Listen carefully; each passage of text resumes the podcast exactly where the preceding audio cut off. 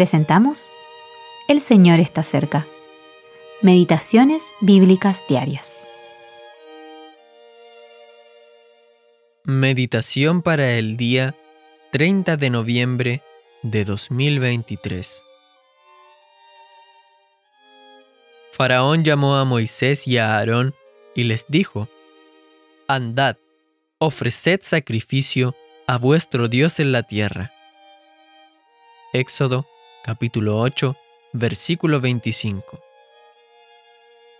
Andad, servid a Jehová vuestro Dios. ¿Quiénes son los que han de ir? Éxodo capítulo 10, versículo 8. Dejar Egipto atrás. Primera parte. Cuando Dios quiso sacar a su pueblo de Egipto, el faraón trató de llegar a un acuerdo. Obviamente, este acuerdo buscaba mantener a los israelitas como sus esclavos. Faraón le hizo tres ofertas a Moisés, y cada una de ellas habría impedido que la salvación del pueblo fuera completa, tal como estaba en los pensamientos de Dios. 1. El primer intento de acuerdo fue, ofreced sacrificio a vuestro Dios en la tierra.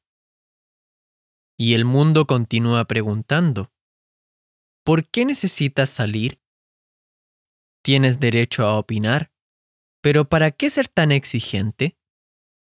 ¿Por qué un viaje de tres días al desierto? ¿Por qué separarte del entorno en el que creciste y de gente tan buena como tú?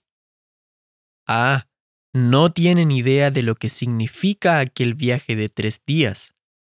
Simboliza la muerte y la resurrección de Cristo, por lo que moralmente ya no somos de este mundo, así como Él tampoco es de este mundo.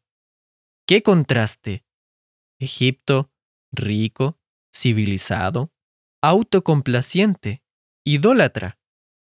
Y al otro lado, el desierto sin embargo, solo en el desierto se pueden ofrecer sacrificios a Dios.